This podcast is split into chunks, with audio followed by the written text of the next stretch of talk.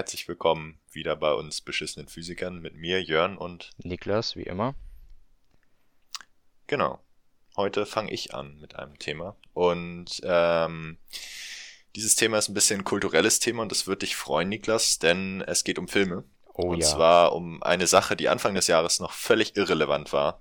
Also geht's um ähm, Corona und das Kino oder? Ja, ziemlich genau. Es geht nämlich um Autokinos. Ah, okay, ja. Die waren irgendwann mal ein sehr großer Hype und die Geschichte möchte ich dir so ein bisschen erzählen. Geschichte des Ja. Autokinos. Das wäre Genau, interessant. weil Anfang des Jahres gab es in Deutschland nämlich nur noch so knapp 18 Autokinos, wie der ADAC äh, festgestellt hat. Und davon waren ein Großteil saisonale Kinos, also welche, die nur für wenige Monate im Sommer geöffnet haben. Mhm. Ähm, in den in den 50er Jahren in den USA sah es aber zum Teil so aus, dass die Verteilung normales Kino, Autokino fast 50-50 betrug. Also was ist da passiert? Das da ist ist einiges passiert.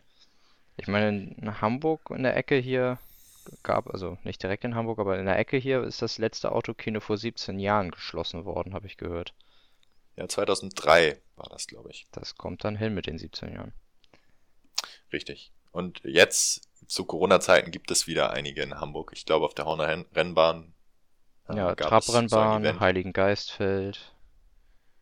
Genau, solche Events. Gut, mit Corona bietet sich das ja auch an. Aber da können wir später nochmal drüber schreiben. Jetzt zurück in die 30er Jahre. Kinos waren damals noch zum Teil äh, Jahrmarktattraktionen, also es war in den jungen Jahren des Films. Und ähm, Mhm. ein Mann namens Richard Hollingshead äh, begann drüber nachzudenken, ein Autokino zu eröffnen und beschäftigte sich mit einer ganzen Menge Probleme, die er drumherum ähm, entdeckt hatte. Warum kam er auf diese Idee? Er hat gesehen, dass viele dieser Filmspielhäuser halt theatermäßig große Aktionen waren. Die waren in den Innenstädten, sie waren teuer und die Leute haben sich schön angezogen, um dahin zu gehen. Und ihm gefiel die Vorstellung davon, dass man einfach in seinem Auto äh, auf einen Hof fahren kann, sich einen Film angucken kann und wieder nach Hause fahren kann. Und deswegen eröffnete er 1933, nachdem er einige technische Probleme gelöst hat, in Camden in New Jersey das erste Autokino der Welt. Es hieß das Camden Drive-In, so relativ uninspiriert dieser Name. Und ähm, letztendlich bestand das ganze Akt nur aus einem Kodak-Projektor, der auf dem Dach seines Autos stand, äh, ein paar kleinen Rampen, wo Autos drauf fahren konnten, so dass man auch hinter der ersten Reihe noch etwas von dem Film sehen konnte. Er hat Mhm. sich Gedanken gemacht über die Abstände dazu und das Ganze war sehr schnell ein voller Erfolg. Also im Prinzip hat er das, Ki äh, das Autokino erfunden, um die Romantisierung des Kinos im Allgemeinen ein bisschen zu verdrängen.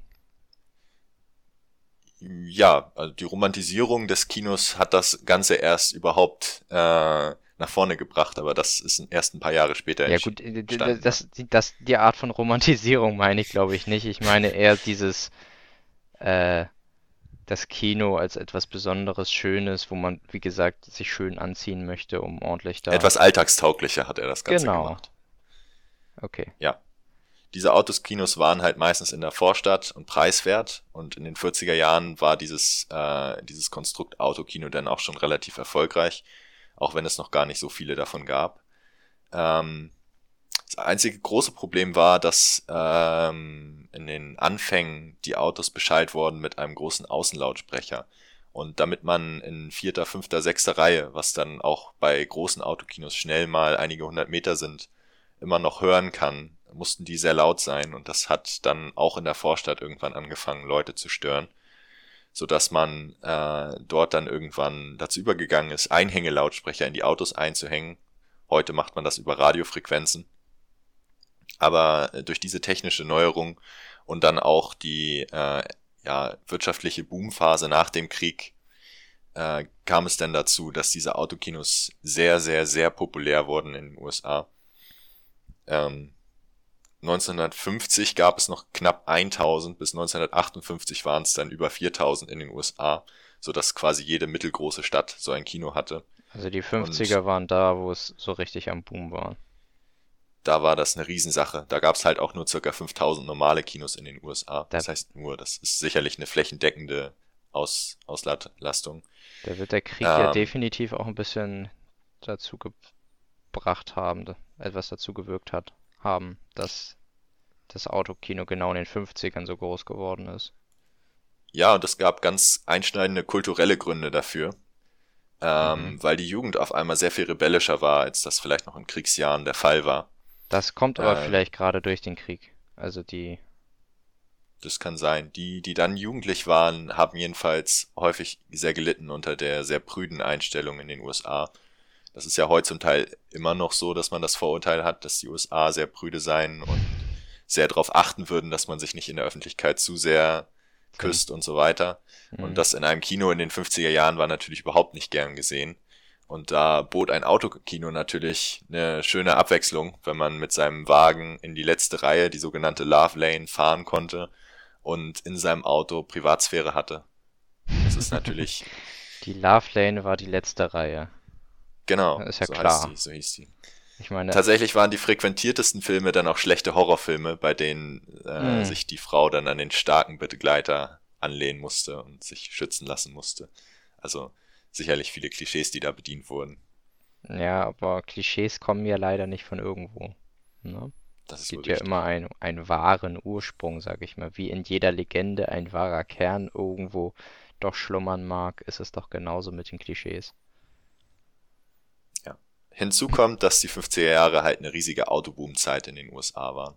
Also ähnlich wie in Deutschland dann auch äh, die Normalbevölkerung sich endlich Autos leisten konnte, war das in den USA noch, noch doller der Fall, weil die ja sehr flächendeckend sind und auch die Städte dann um das Auto herum gebaut wurden.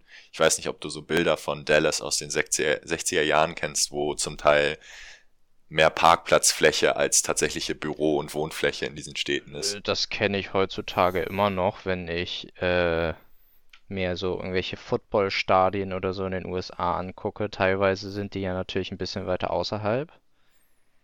Ich glaube, wenn ich jetzt zum Beispiel da an, an Fox, ich glaube Foxborough ist das, da wo die Patriots spielen.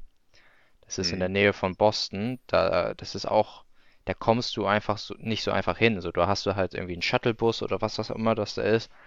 Aber du kannst da jetzt nicht nicht so einfach hinspazieren oder mit dem Fahrrad oder sonst was fahren. Das heißt, wenn die Leute da ankommen, fahren die, glaube ich, auch ganz viel mit dem Auto dahin. Das ist richtig. Das Und ist auch heutzutage noch in den USA definitiv so der Fall. Genau, und dann, wenn man sich dann diese Stadien anguckt, dann du siehst das Stadion und darum ist gefühlt einfach die doppelte oder dreifache Fläche von diesem Stadion einfach nur mit äh, Parkplätzen belegt, sage ich mal. Also das ist Und das absurd. war früher auch in den Innenstädten noch sehr viel extremer. Da wurde halt nicht ein Parkhaus gebaut mit mehreren Etagen. Das war teuer und aufwendig. Und Fläche war ja da. Die USA ist riesengroß. Und damals Mhm. ähm, war das auch noch nicht so, dass in den Innenstädten so eine Enge geherrscht hat, wie sie das heute vielleicht tut in den großen Städten. Sodass dann dort tatsächlich äh, riesige Parkplätze gebaut wurden. Und es gab auch so ein ne, unausgesprochenes Ziel, ähm, dass man quasi sein gesamtes Leben im Auto managen können sollte. Man sollte zur Bank fahren können. Davon gibt es immer noch Relikte, also zum Beispiel Drive-In-Schalter äh, von Banken, wo man halt an der Bank vorbeifährt und da Das so ist an den geil. ATM geht. Und auch Starbucks hat dort drüben fast immer ein Drive-In.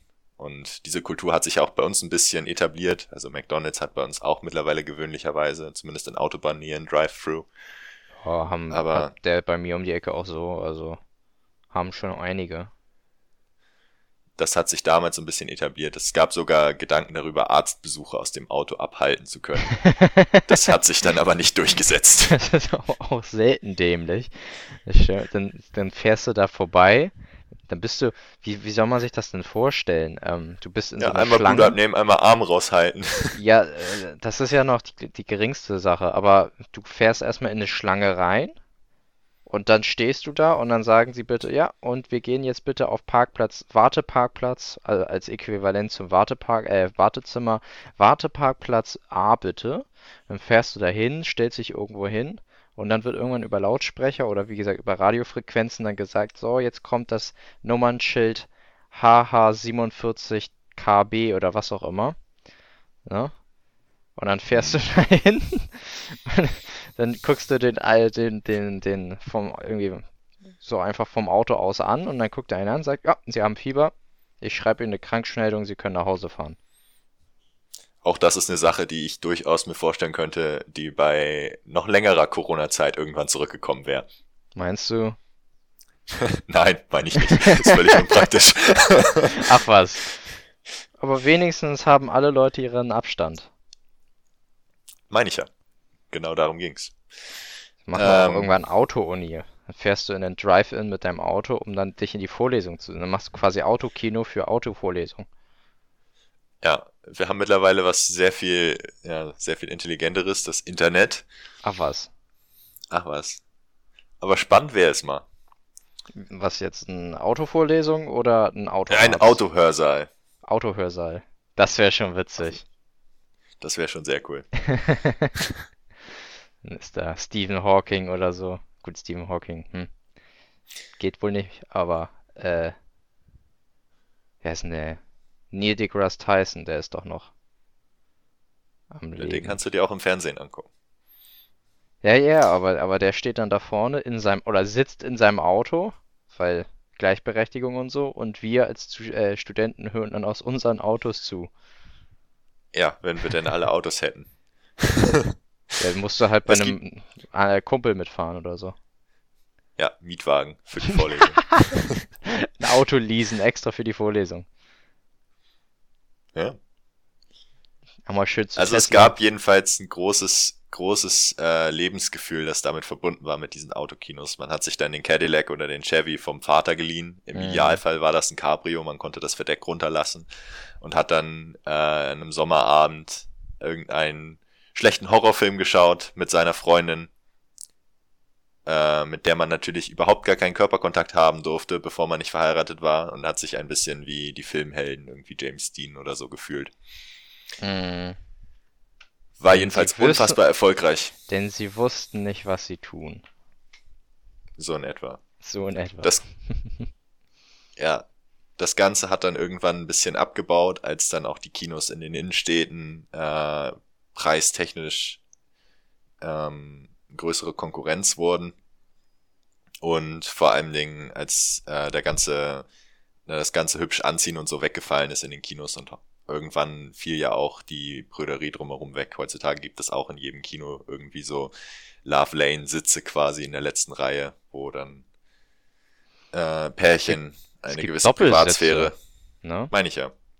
Also ich habe das jetzt noch nie als Love Lane, aber vielleicht ist das jetzt auch nur als Anspielung auf die Love Das Lane war nur eine. Anspielung. Ich glaube nicht, dass das tatsächlich so heißt, aber die heißen ja immer so Liebessessel oder so. Ja, ich kenne das, ich kenne das einfach nur ganz stinknormal als Doppelsitze, aber ja. Oder als Doppelsitze, ja. Leider ganz hinten, man kann sie nicht mit schlechten Popcorn abwerfen. Oh nein. Deswegen gab es dann einen enormen Rückgang und in Deutschland hatte ich ja bereits erwähnt, hatte ADAC Anfang des Jahres nur 18 von diesen Autokinos gefunden, gezählt. Also das ist nur noch eine Sache für Liebhaber gewesen irgendwann. Die sind dann bestimmt mit dem Auto einmal durch Deutschland wirklich von links nach, äh, von Westen nach Osten, von Norden nach Süden gefahren oder wie auch immer. Und haben dann mit, mit dem Auto in jedes Autokino einmal rein, geguckt, wie geht das und dann weiter. Ich glaube, der ADAC hat genug Mitglieder, die auch an so etwas ein Interesse haben, dass sie dort Statistiken führen. Ach es gibt was. sicherlich so krasse Auto, Autokino-Liebhaber, die alle Autokinos abchecken in Europa oder so. Das wäre schon witzig. Machst du, machst deinen Urlaub und du fährst halt mit dem Auto durch die Gegend, nur um vom einen zum nächsten Autokino zu kommen. Du, es gibt Vorlieben für alles. Andere Leute sammeln Lego-Steine oder Brief. Äh, Ja, ne, was ich gerade auch merke, es gibt ja, äh, ich weiß nicht, wie das heißt. Ground, Groundhopping heißt das, glaube ich, falls du das kennst. Habe ich noch nie gehört. Groundhopping ist äh, die, ein Hobby quasi, dass du durch die Gegend fährst und Fußballstadien besuchst, beziehungsweise Fußball, also du, Oh, habe ich doch gehört. ich kannte es nicht unter dem Namen. also ich glaube, das ist auch so, dass zum Beispiel Leute, die dann einfach, die fahren dann wirklich durch die Gegend zu jedem Fußballplatz, beziehungsweise jedem Stadion, das sie finden, und, um da irgendwie ein Fußballspiel zu gucken. Am liebsten natürlich, wenn es immer die gleiche Mannschaft ist, dass sie die einfach verfolgen quasi so. Aber das geht Ja, als, natürlich als meistens nicht. Auswärtsfans. Ja, genau. Ja. Ich Dementsprechend möchte aber noch ein bisschen die Geschichte des Autokinos in Deutschland beleuchten. Mhm. Ähm, hier gab es nämlich ja, letztendlich eine ähnliche Geschichte. In den 60er Jahren kam das Ganze nämlich zu uns rüber. 1960 wurde dann das erste Autokino auch eröffnet äh, in Frankfurt mit einer Leinwand von immerhin 540 Quadratmetern. Das mhm. ist ganz schön groß, wenn man sich das vorstellt. Diesen Leinwandvorteil haben Autokinos natürlich, im Gegensatz zu normalen Kinos. Die sind natürlich sehr viel größer. Deswegen kann ich mir das tatsächlich so relativ cool vorstellen in so einem Autokino. Aber ich war tatsächlich noch nie in einem. Ich weiß nicht, ob du das schon mal. Ich war leider auch noch nie in einem. Also ich wollte jetzt demnächst mal endlich in, hier durch Corona ist wie gesagt ja jetzt die Möglichkeit wieder da. Ich wollte unbedingt mal ins, in einen rein. Ähm, irgendwie habe ich gerade gesehen, dass ein, zwei Autokinos jetzt am Heiligen Geistfeld und in Bahrenfeld, die werden irgendwie umgebaut, um das jetzt irgendwie noch ein bisschen effektiver zu gestalten, keine Ahnung. Weil sie werden, äh, sie gesehen haben, dass die Autokinos noch eine Zeit lang erstmal beibehalten werden anscheinend. Das klingt auch wahrscheinlich sehr lukrativ, weil normale Kinos sicherlich nicht in der Kapazität wie vor Corona wieder öffnen werden innerhalb der nächsten paar Monate. Werden können, also Kinos sind ja wieder geöffnet, ähm, ganz normal. Ja, also ich weiß nicht, wie nicht normal. in voller Kapazität, oder? Das kann gut sein. Also ich glaube auch, die müssen sich da auch gar nicht so die Sorgen drüber machen, äh, weil es werden einfach gar nicht so viele Leute ins Kino gehen. Es gibt keine neuen Filme groß, um jetzt, du kannst jetzt nicht ins Kino gehen und jetzt, wie gesagt, James Bond gucken oder den nächsten. Es wurde wieder verschoben, ne? Schon wieder verschoben? November ist, glaube ich, mein. Ja, aber ich glaube, das war von Anfang an. Also der sollte ja, da als Corona gerade groß aufgekommen ist, da. April, glaube ich. Genau, da, da sollte der James Bond rauskommen und da habe ich mich schon groß gefreut und dann haben sie gesagt, nee, wir Same. verschieben. Und dann war so, ach, schade. Und genau, ich glaube, das wurde auf November verschoben. Tja. Interessant ja. wird jetzt, was das Kino angeht, Tenant werden, falls du davon gehört hast. Das ist der neue Film von Christopher Nolan, dem Regisseur von Interstellar und Inception. Ja. Und äh, der soll, also der, der sollte eigentlich jetzt, ich glaube, jetzt gerade rauskommen. Äh, der wurde dann aber jetzt insgesamt für zwei Wochen nach hinten geschoben. Aber der Regisseur Christopher Nolan will den Film so schnell wie möglich draußen haben, habe ich gesehen und also gehört, weil er quasi so ein bisschen hofft, das Kino dann wieder ein bisschen zu beleben. Ich habe jetzt jo. nur noch irgendwie gehört, dass irgendwelche Leute ins Kino gegangen sind, Bekannte von mir, haben das irgendwie auf Facebook gepostet, dass die zu fünft in so einem riesigen Kinosaal waren. Irgendwie 165 Leute passen rein, fünf Leute waren drin. Das also. ist dann ja fast wie Autokino Privatsphäre. Ja, ich war, ich war mal zu zweit im Kino. Ich war mit einem Kumpel mal im Sommer, vor zehn Jahren oder so, keine Ahnung, Prince of Persia, als der rauskam. Den haben wir zu zweit im Kino geguckt. Mhm. Das war schon sehr komisch. Du musst dir nur einen sehr, sehr Nischenfilm aussuchen. Ich habe mal eine Doku über den Wald gesehen, die anscheinend auch nur noch eine weitere Person interessiert hat. Und das Doku war irgendwie Freitag, Wald. Freitag 14 Uhr oder so eine Vorführung. Ja, gut, das war ist auch echt. Mini-Kino und wir saßen da nur zu zweit drin. also, wenn du, wenn du deine Ruhe haben möchtest im Kino, musst du dir das nur so hinlegen. Ja, natürlich, die Zeiten machen Unterschied, aber auch die Filme. Aber Prince of Persia ist jetzt, glaube ich, nicht so übertrieben gefloppt, dass den sich gar kein Mensch angucken wollte. Also es ist, glaube ich, immer noch ein, äh, ein Film, der mehr Leute rein äh, in, in die Kinos zieht, als jetzt eine Dokumentation über den Wald. Das ist wohl richtig, ja. Der war auch nicht besonders gut, wenn ich mich da richtig erinnere. ja gut, Prince of Persia war, glaube ich, okay. Also da war ich. Damals war ich, glaube ich, zufrieden. Ich habe den, ich glaube auch nur einmal in meinem Leben komplett geguckt. Kann ich mich, oder vielleicht zweimal. Der war aber auf jeden Fall nicht mega gut, aber auch nicht mega schlecht. Ja. Naja, wir wollten jetzt zu den 1960ern zum Autokino. Zu den deutschen Autokinos. Genau. Ja, die waren äh, immer in der Nähe von US-Kasernen. Und davon gab es eine ganze Menge in Deutschland, deswegen gab es dann auch recht schnell eine ganze Menge Autokinos. Mhm. Aber in Deutschland war dann auch das Problem, dass selbst in den, äh, in den Vorstädten sehr schnell die äh, Grundstückspreise teurer geworden sind. Und ähm, das hat für sehr viele Autokinos dann bedeutet, dass sie schließen mussten, weil sie halt dann auch zu teure Karten anbieten mussten und letztendlich dann als nur noch als Liebhaber Überbleibsel geblieben sind bis zu diesem Jahr. Das ist der Grund, weil die Ticketpreise hochgehen mussten und weil die Grundstückspreise, einfach so teuer waren. Aber das habe ich zumindest, äh, das habe ich zumindest aus meiner Quelle, ja.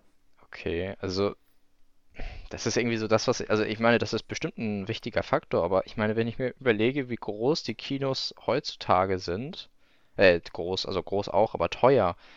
Ich meine, du zahlst, wenn du da so ein, wie gesagt, so ein Blockbuster, irgendwie Avenger oder sonst was gucken Aber hier geht es um die 80er 15 Jahre, Euro. wo, wo der Kinopreis in den richtigen Kinos noch sehr, sehr viel humaner war als heute. Stimmt, wir sind, gut, wir sind natürlich in anderen Zeiten gewesen, aber, aber ich hätte jetzt irgendwie darauf getippt, dass die Leute dann doch irgendwann, sag ich mal, dem überdrüssig waren und dann doch lieber äh, entspannter im Sessel sitzen wollten oder sowas und nicht so weit Das kann rausfahren sein. wollten. Und, und die ganzen Privatsphäre-Argumente waren ja irgendwann auch passé. Na gut, das auch. Also heutzutage kannst du, wenn du auch nur dir den richtigen Film zur richtigen Uhrzeit aussuchst und dann ordentlich deinen inneren Sherlock Holmes ansch äh, anschaltest, äh, wirst du auch so die ein oder andere interessante Aktion im Kino miterleben. Ich möchte lieber nicht nachfragen, was du da erlebt hast. Also ich habe da, glaube ich, echt noch nichts erlebt. Oder ich habe Ja, aber man wieder hört immer wieder verdrängt. Geschichten. Genau, das. Äh, außerdem ist ein weiterer Faktor weggefallen, der ein absoluter Fun Fact, der mich sehr geschockt hat, dass das so war. Bevor Fastfood-Ketten in Deutschland eröffnet haben, kannst du dir Mhm. vorstellen, äh, waren diese US-Autokinos, US, äh, nach US-Vorbild, quasi der einzige Ort, an dem es Hamburger gab. Ja? Ja, Ach das hat was. viele Leute auch in die Kinos, Autokinos gelockt. Mit Das war Ab- so eine Bastion der amerikanischen Kultur auf deutschem Grund. Außer natürlich die Kasernen. Ich glaube, die waren noch amerikanischer als irgendwelche Autokinos. Ja, die waren dann ja auch amerikanisches Hoheitsgebiet. Das ist Mhm. dann noch ein bisschen was anderes. Das auch. Aber da gab es bestimmt Burger vorher. Da gab es sicherlich auch Burger in der Kantine, ja. Ja, aber wie gesagt, das hat in den 60er Jahren auch noch für Furore gesorgt. Ja. Als Und- Fun Fact. Jetzt nochmal zu dem Revival des Autokinos. Der Mhm. ADAC hat mitgeteilt, äh, in dem Artikel, den ich auch gerne noch verlinken kann, ähm, dass seit Anfang des Jahres 516 neue Autokinofrequenzen, also Radiofrequenzen, angemeldet wurden, sodass aus diesen 18 Autokinos, die wir Anfang des Jahres hatten, ein, also das ist ja ein Anstieg, der ist phänomenal, das ist ja verrückt. Also, Und letztendlich Autokinos müssten wir haben wir jetzt- jetzt nochmal ungefähr? Aktuell? Naja, äh, das kann man, wurde halt nicht statistisch erfasst, aber in diesem Artikel wurde halt von diesen 516 neuen Frequenzen, die angemeldet wurden, also das ist dann eine lokale Frequenz, wo quasi immer mit jeder Frequenz ein Autokino assoziiert werden könnte. Mhm.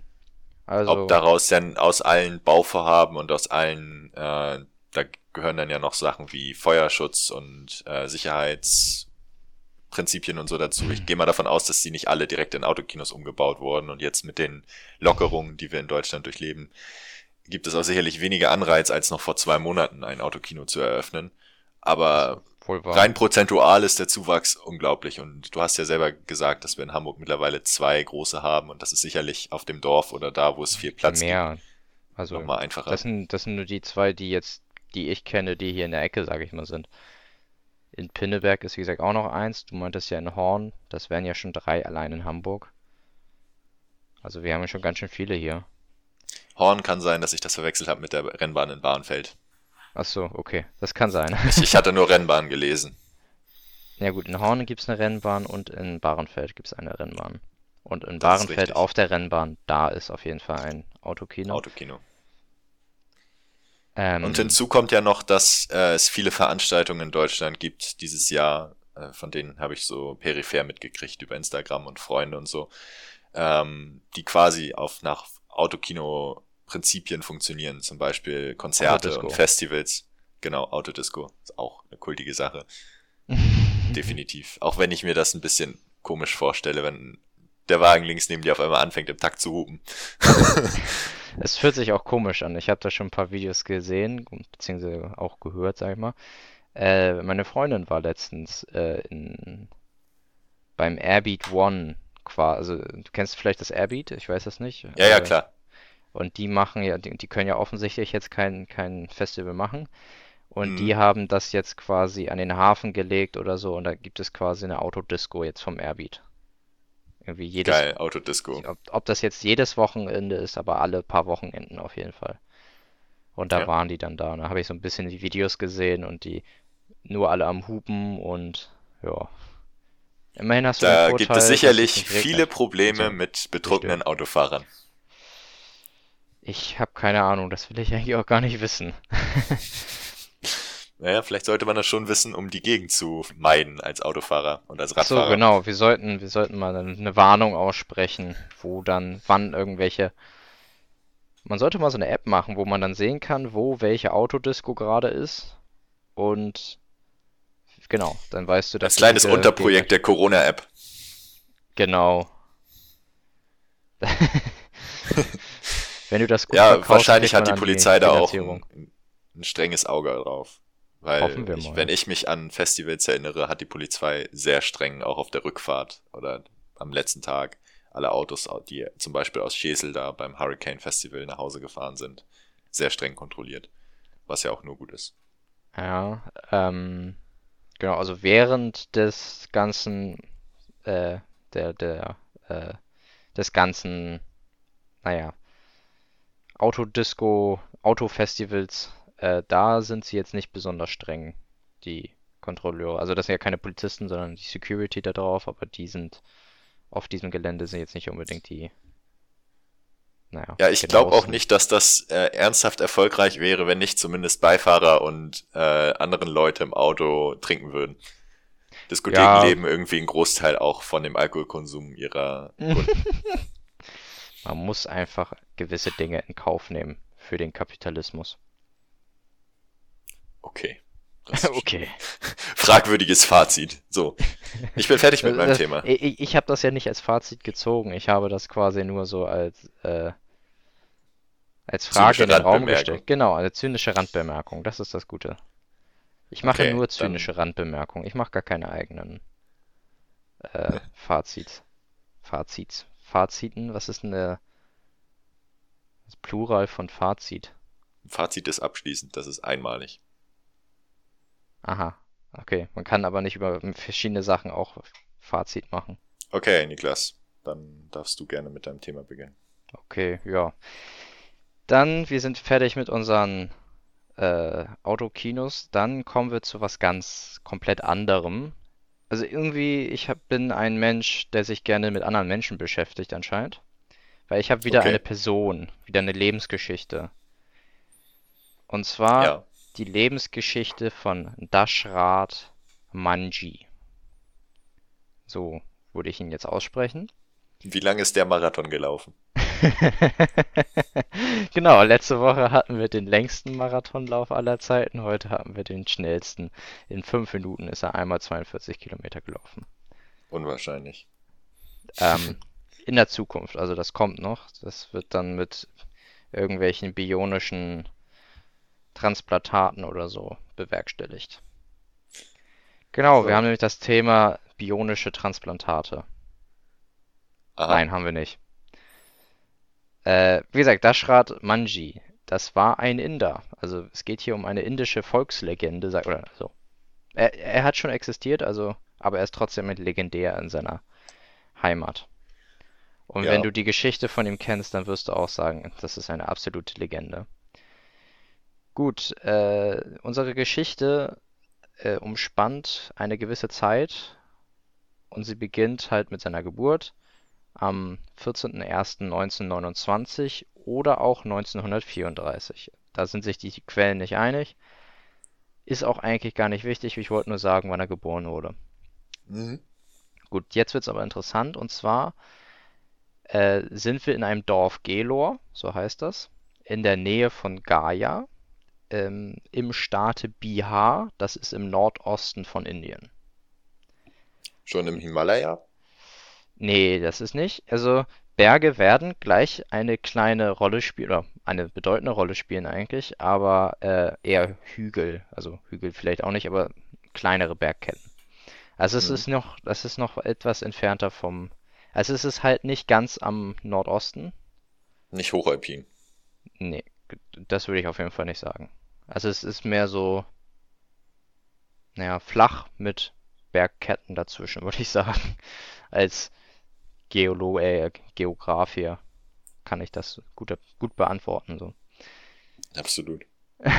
Also die Geografie ist in dem Sinne auch ein bisschen wichtig, aber wie gesagt, es ist halt, äh, es ist wichtig, dass einfach nur eine, dass da Bergketten existieren. Mhm. Jetzt nicht allzu hoch, aber genug, um Leuten gewissen Ärger zu machen. So, ähm, dieser Daschrat war einfach ein, ein einfacher Landarbeiter in den 50ern und so. Und die ganze Geschichte beginnt am, äh, im Jahre 1959, als seine Frau Falgunia Fargunia Devi, auch da äh, Schreibweise immer unterschiedlich, ähm, die hat sich schwer verletzt. Im Jahre 1959 hat sie sich schwer verletzt und naja, wir sind jetzt in Indien im Jahre 59. Heißt, ähm, da war natürlich die, gerade auf dem Land, das ist ja wirklich sehr ländlich da, war natürlich noch nicht gerade die beste Infrastruktur gegeben, beziehungsweise auch die beste, das beste Gesundheitssystem. Ich weiß nicht, Also traditionelle Medizin, wenn man es positiv ausdrücken möchte. Ja, es geht einfach nur darum, dass einfach Krankenhäuser jetzt nicht direkt um die Ecke waren. Wenn du in so einem Ja. Dorf warst, irgendwo am Arsch der Heide in Indien, dann ja, durftest du ein paar Kilometer gehen. So, und das Problem ist, Gelor liegt direkt an so einer kleinen Bergkette. Mhm. Also die ist jetzt, wie gesagt, das sind keine Alpengrößen, äh, Größen, Aber es ist sondern ein Hindernis. auf jeden Fall ein massives Hindernis für einen Menschen. So, seine Frau ist jetzt nun mal äh, schwer verletzt und er muss sie zum nächsten Krankenhaus bringen. Problem ist, durch diese Bergkette muss er 55 Kilometer gehen. Das ist eine Hausnummer. Das ist wirklich eine Hausnummer. Und leider war das auch zu viel. Also der Weg war zu lange und auch zu gefährlich. Da gehen auch wieder die Quellen auseinander. Die einen sagen, die Frau ist gestorben einfach nur, weil es einfach zu lange gedauert hat. Und andere Quellen sagen, dass es einfach auf diesem gefährlichen Weg sie sich weiterhin verletzt hat oder irgendwie sowas. Mhm. Aber ist ja auch leider, äh, ist in dem Sinne auch nicht so wichtig. Fakt ist nun mal, dass die Frau gestorben ist. Also er hat seine, seine Frau verloren Ja. und hat dann gesagt, äh, er möchte nicht, dass das irgendwie nochmal anderen Leuten passiert oder so. Und aus Trauer oder so hat er dann 1960 tatsächlich angefangen, einen Durchbruch zu wagen. Durch Durch diese, das Gebirge. ja, also wie gesagt, es ist kein, kein Hochgebirge, sondern es ist eher so eine Hügelkette oder so. Ja. Aber sehr steinig. Halt, also da, wo er das gemacht hat, äh, waren es wenige Meter. Also, ja, doch einige Meter hoch, aber jetzt keine, keine 10, 20, 30 Meter hoch. Das kann an anderen Stellen anders sein, aber da, wo er das gemacht hat, was ich gesehen habe, waren es vielleicht so 10, 20 Meter hoch. Mhm. Genau. So, er hat halt angefangen, einen Durchbruch zu wagen, und zwar natürlich mit einfachem Werkzeug. Also er hat natürlich jetzt nicht gerade irgendwie einen Presslufthammer genommen und äh, einen Bagger und eine Dampfwalze oder sowas. Er ist da mit dem Hammer also quasi bei. Genau, der ist also quasi mit Hammer, Meißel oder Spitzhacke, sage ich mal, und äh, Schaufel wahrscheinlich da durch die Gegend gelaufen und hat angefangen, einen Pfad oder, naja, einen Pfad, ja, Pfad durch die Berge zu machen.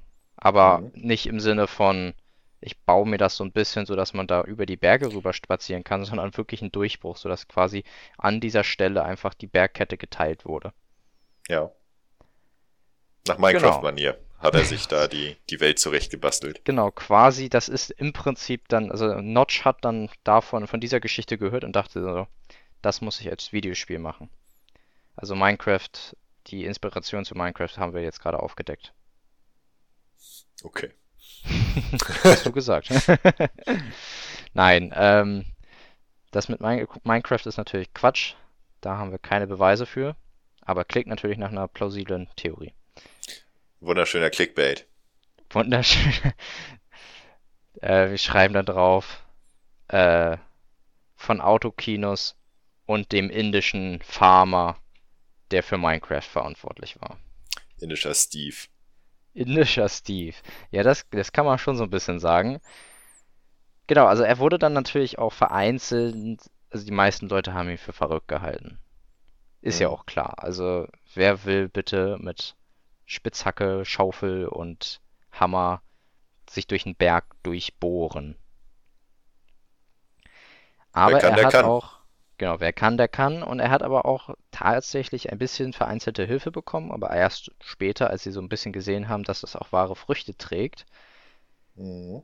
hat er äh, natürlich dann Essen bekommen und auch die, die haben ihm geholfen, die Werkzeuge zu kaufen. Sponsoring. Genau, sie haben ihn quasi gesponsert so. Jetzt springen wir ins Jahr 1982 und der Durchbruch ist komplett. Er hat also Ja. 22 Jahre seines Lebens damit verbracht, einen Pfad in einen Berg reinzuhämmern. Und das alles wegen seiner Frau. Respekt. Genau, die gestorben ist. Die hat das ja alles sogar gar nicht mehr miterlebt. Aber natürlich, auf jeden Fall den größten Respekt dafür. Nun hat er also die Distanz von 55 Kilometern auf 15 Kilometer reduziert, Mhm. die man zum nächsten Krankenhaus damals benötigt hatte. Ähm, genau, und jetzt kannst du mal so, so schätzen, wie, wie lang war denn der Weg oder wie viel Stein hat er denn da bewegt? In den 22 Jahren. Boah. Keine Ahnung, was man in 22 Jahren schafft. So alt bin ich noch nicht. Was? Bist noch nicht so. Ach, stimmt. Lol. Witzig. Ich, ich habe ich hab kein Verhältnis zu 22 Jahren. Ich kann dir nicht sagen, was man in dieser Zeit leistet. Und ich wette, ich habe weniger geleistet als er an diesem Berg. Also es ist, es ist absolut absurd. Der Weg, der im Endergebnis jetzt dasteht, sind, ist 110 Meter lang, 7,7 Meter hoch und 9,1 Meter breit. Also Warum hat er den so breit gebaut? Da muss doch nur eine Person durch. ich habe keine Ahnung. Also. Endergebnis ist es ja jetzt gut heutzutage, gerade mit Autos oder allem. Also es sieht immer noch nicht, also das ist jetzt kein massiver Durchbruch, ne? Also doch, ist ma- massiv schon, aber die Breite es sieht jetzt nicht so krass aus, wenn du davor stehst. Beziehungsweise wenn du so ein Bild Hm. siehst, sage ich mal. Wenn, wenn du jetzt eine normale Straße, also so eine Hauptstraße oder so, die ist schon breiter dann, ne? Ja, ja. Aber der Aber- Typ hat das per Hand gebastelt, ne? Da Ja, hat er keinen. Das stimmt, also es ist natürlich absurd. Wenn, wenn ich jetzt mal annehme, dass das, also äh, das ist ja kein Tunnel, den er gebaut hat. Ne? Es ist wirklich einfach, wenn man sich das jetzt ansieht, sind die, die Bergkette ist da einfach in zwei geteilt worden. Hm. Und wenn man jetzt mal annimmt, dass da, wo quasi das, was, was man jetzt hier gesehen hat mit den 7,7 Metern, dass das alles wirklich Stein war, wo er lang gebuddelt hat, ja, oder äh, wo er lang ge, sich gekämpft hat. Wenn man das ganze Steinvolumen nimmt und ausrechnet, was dieser Weg hier einem gerade sagt, dann sind das in etwa 7.500 Kubikmeter. 7,6 Kubikmeter in etwa Alter an Schwede. Stein. Das hat er in 22 Jahren kaputt gemacht und durch die Gegend geschoben. Kann der, Der er muss ja ganz nicht schön trainiert sein, der Junge. Der Junge, ja. Gut. Mittlerweile lebt er nicht mehr. Und auch damals, also in den 30ern, ne, aber man hat es in den 30ern angefangen und hat in seinen 40ern, 50ern aufgehört. Naja, gut, eigentlich 30er oder 30ern, 40ern, ja, 50, in den 50ern muss er wahrscheinlich aufgehört haben. Mhm. Ähm, genau, aber das ist natürlich eine Sache, die kannst du nicht so einfach mal schaffen, sage ich mal. Freak. So, jetzt springen wir wieder ein in, in der bisschen weiter. positivsten. Ja, Also Respekt vor diesem Mann. also auch Aber andererseits fragt man sich so ein bisschen, warum eigentlich? Also hätte er da nicht auch irgendwie mit irgendwelchen Lokalpolitikern streiten können und die hätten dann da einfach einen Tunnel gebaut mit Maschinen oder so? Ah, also das Ding ist, so wie man, wenn ich jetzt so ein bisschen weiter erzähle, wirkte das so, als ob es die Politiker und so einfach alle überhaupt nicht interessiert hat. Ja. Es ist Okay, wahrscheinlich so arm, es ist alles so arm gewesen wahrscheinlich, dass es niemanden interessiert hat. So, wir kommen jetzt in, in den Juli 2007 und äh, Dashrat wird mit Krebs diagnostiziert. Und im August stirbt er dann auch. Oh. Mit 73 80, wie auch immer. Das ist da irgendwie alles so ein bisschen. Also die, die ja, also sein, sein Geburtsdatum ist halt nicht so ganz klar. Aber er ist, ist ja einigermaßen auch, alt geworden. Genau, er ist, er ist in seinen 70ern, 80ern gestorben. Und er hat aber auch dafür ein Staatsbegräbnis durch die Regierung von, Regierung von Bihar bekommen. Also der Staat, in dem er da, also, ja, also quasi Bundesland von, von Indien ist halt dieses Bihar, in dem dieser El Dashrat gelebt hat und wo auch dieses Dorf natürlich war. Und die Regierung von dieser, von diesem äh, Bundesland, sage ich mal, von diesem Staat, äh, die haben ihm ein Staatsbegräbnis spendiert und nach seinem Tod hat dann die Regierung tatsächlich auch eine geteerte Straße dahin gebaut, wo er ursprünglich auch seinen Durchbruch gemacht hat.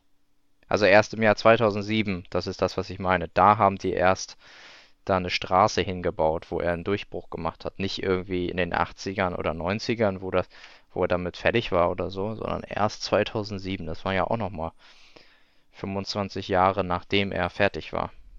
Durch seinen Tod wurde das Ganze dann quasi nochmal neu aufgerollt, oder was war da der Anlass? Äh, das, das bin ich mir nicht sicher. Also der wurde auch schon vorher, er war schon vorher bekannt. Also auch in den 90ern und so war er durch Medien und so bekannt geworden. Also vielleicht war das eher so eine Art und Weise, ihm noch ein, äh, zu ehren, posthum oder sowas. Mhm. Ja. ja. Ich meine, Respekt vor seiner Leistung, das steht sicherlich fest. Also das die sollte die man jeden auch. haben. das stimmt. Aber es wirkte nur halt ein bisschen merkwürdig, wenn du da jemanden hast und der baut sich da den Weg durch den Berg und dann baust du da als Regierung keine Straße hin. Ach so, ja. Schön, dass sie es gemacht haben, so nett für den Effort, aber das war's, das war's jetzt. Viel Spaß. Naja, er hat auch seine eigene Briefmarke bekommen, also auf jeden Fall sehr wichtig. Und, und es hat einen gewissen medialen Hype um ihn gegeben. Auf jeden Fall. Es gab Aufgrund des Faktes Filme, alleine, dass du von ihm erfahren hast. Genau, ich habe auch irgendwie von ihm erfahren. Ist auch schon ein bisschen her. Ich keine Ahnung, wo ich das gesehen habe und es ist mir gestern, glaube ich, eingefallen und dachte so, ja, da, da werde ich mal wieder drüber reden. Das finde ich interessant. Du bist gut darin, solche Lebensläufe aufzuspüren. Wieso? Naja, erst der Mann mit dem längsten Marathon. Ja, Dann das ist der halt... Typ mit den zwei Atombomben. Stimmt, ich habe halt irgendwie, also ich hab's halt echt so mit, mit, mit äh, interessanten Lebensläufen. Ja, scheint fasziniert Aber, auf dich zu wirken. Ja, die, ich finde das auch faszinierend. Also so, ich habe teilweise ja auch einfach gegoogelt nach verrückten Persönlichkeiten oder verrückten Geschichten. Äh, aber das sind teilweise auch wirklich so Sachen, die dann so von ich weiß auch nicht warum, aber so aus faktastisch oder aus Memes, teilweise sind das sogar Memes, die dann da stehen. Oder äh, nicht direkte Memes, aber so kleine äh, auf Reddit, dass du da irgendwie so Leute hast, die einfach interessante Facts, also so Fact äh, Bashing machen, keine Ahnung, was auch immer. Einfach das so raushauen, immer so, ja, hier ein interessanter Fakt, da ein interessanter Fakt und sowas. Und naja, da aber es steckt ja anscheinend immer was hinter, wenn du tatsächlich bei der Recherche auf sowas stößt. Ja, also das ist ja das Witzige, dass gerade so Reddit, du kannst Reddit zum Teil besser vertrauen als jetzt irgendwie faktastisch oder so, habe ich das Gefühl. Ja, das sowieso. Also, das steht völlig außer Frage, dass diese Instagram-Seiten mit lustigen kleinen Fakten Blödsinn erzählen. Im großen ja, Stil. Kann ich auch gar nicht ab, muss ich ganz ehrlich sagen. Also so. Aber noch schlimmer als faktastisch, finde ich, ist ja Made My Day. also das, das sind aber auch die prominentesten, oder? Ja, aber, aber Made My Day finde ich viel schlimmer als Faktastisch, weil Faktastisch schickt dir da halt einfach irgendwelche witzigen Facts oder irgend sowas hin, wo du manchmal so denkst, ja und?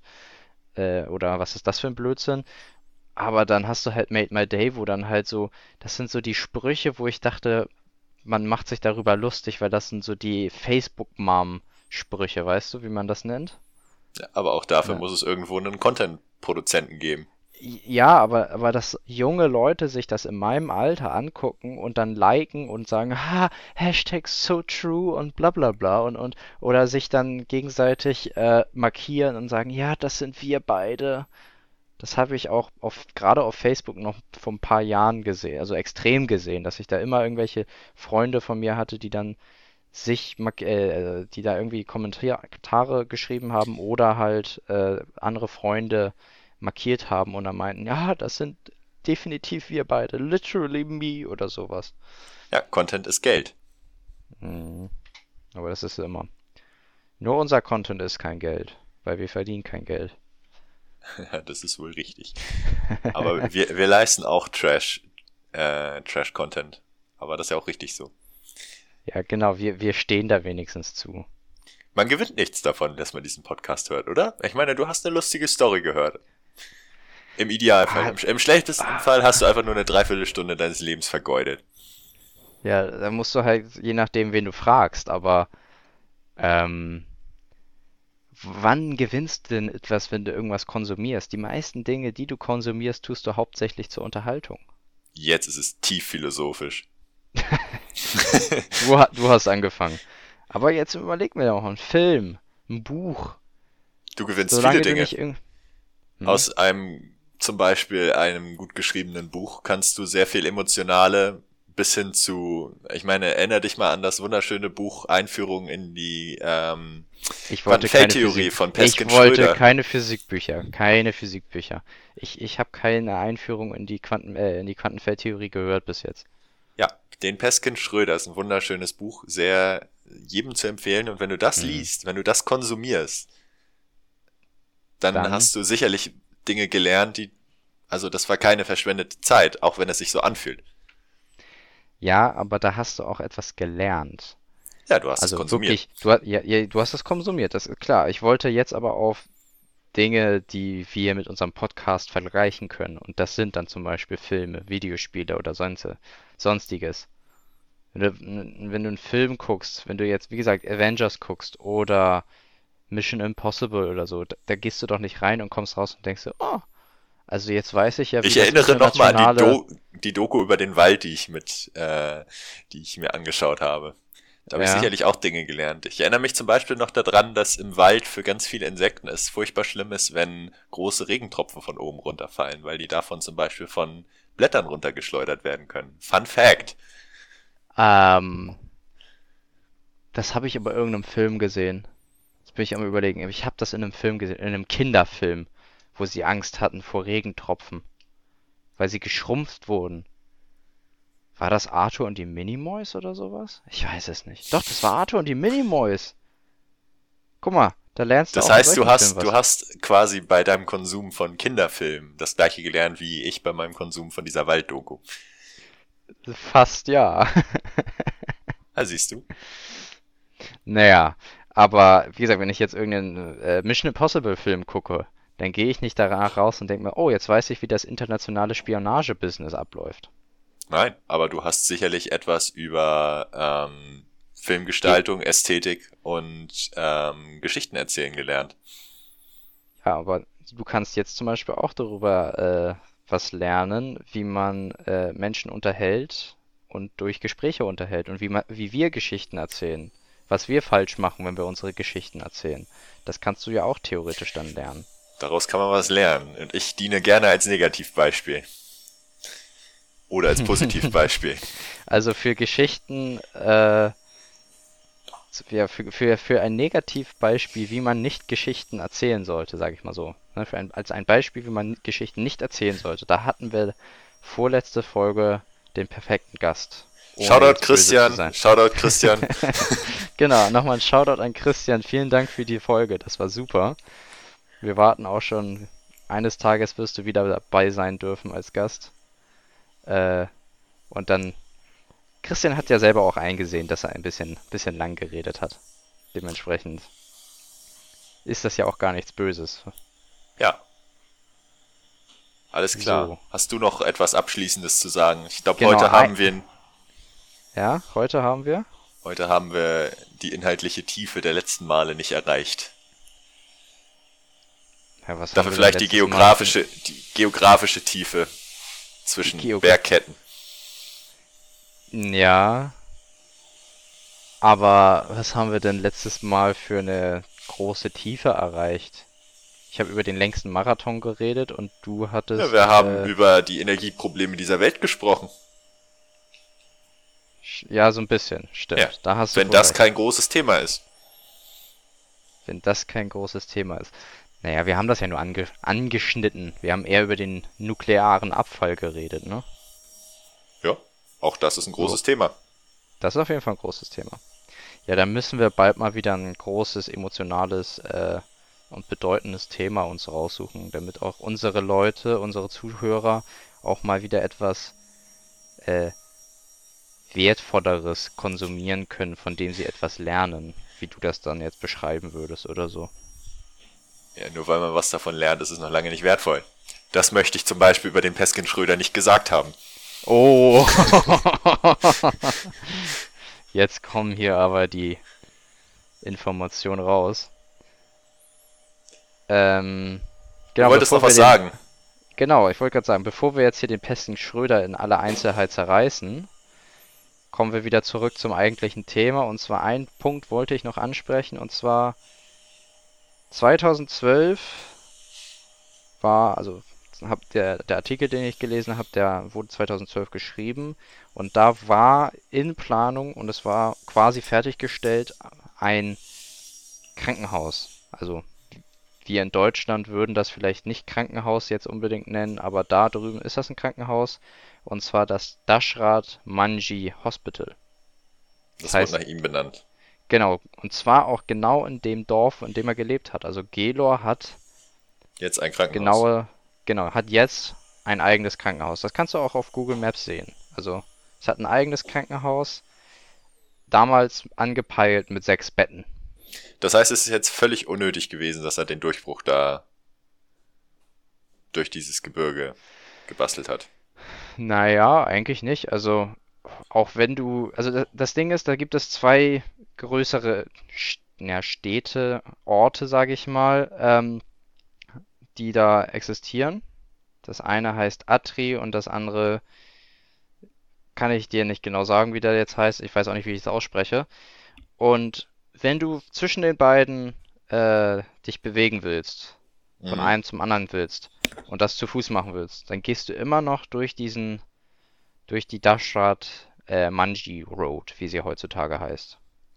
Aha. Ja, Also immer also noch, es hat wenn du immer da, noch einen infrastrukturellen Vorteil. genau, es hat immer noch einen Vorteil auf jeden Fall. Und wie gesagt, ja, das Gelor hat ja, Gelor hat jetzt sein eigenes kleines äh, Krankenhaus mit sechs Betten. Zumindest war das damals angepeilt. Ob sie jetzt mittlerweile mehr haben, das kann ich dir nicht sagen. Und sollte bis zu 50 Dorfbewohner äh, versorgen können. Es sei denn, sie sind alle gleichzeitig krank und müssen ins Bett, dann haben sie eben keine Chance. Im Angesicht der aktuellen Corona-Lage möchte ich hoffen, dass es den Leuten vor Ort soweit gut geht, dass diese sechs Betten ausreichen. Das hoffe ich auch. Also, ich hoffe generell, dass es denen da drüben gut geht. Corona hin oder her. Ja, Indien hat es nicht ganz leicht mit Corona. Nee, absolut gar nicht.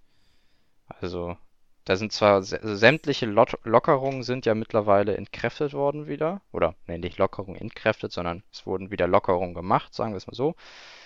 Weil die Leute Geld verdienen müssen. Ja. Und Indien ist jetzt nicht bekannt dafür, dass es ein großes, reiches Land ist. Hat viele, viele Seiten. Corona als Problem. Und eigentlich sind davon keine positiv. Außer für Autokinobetreiber.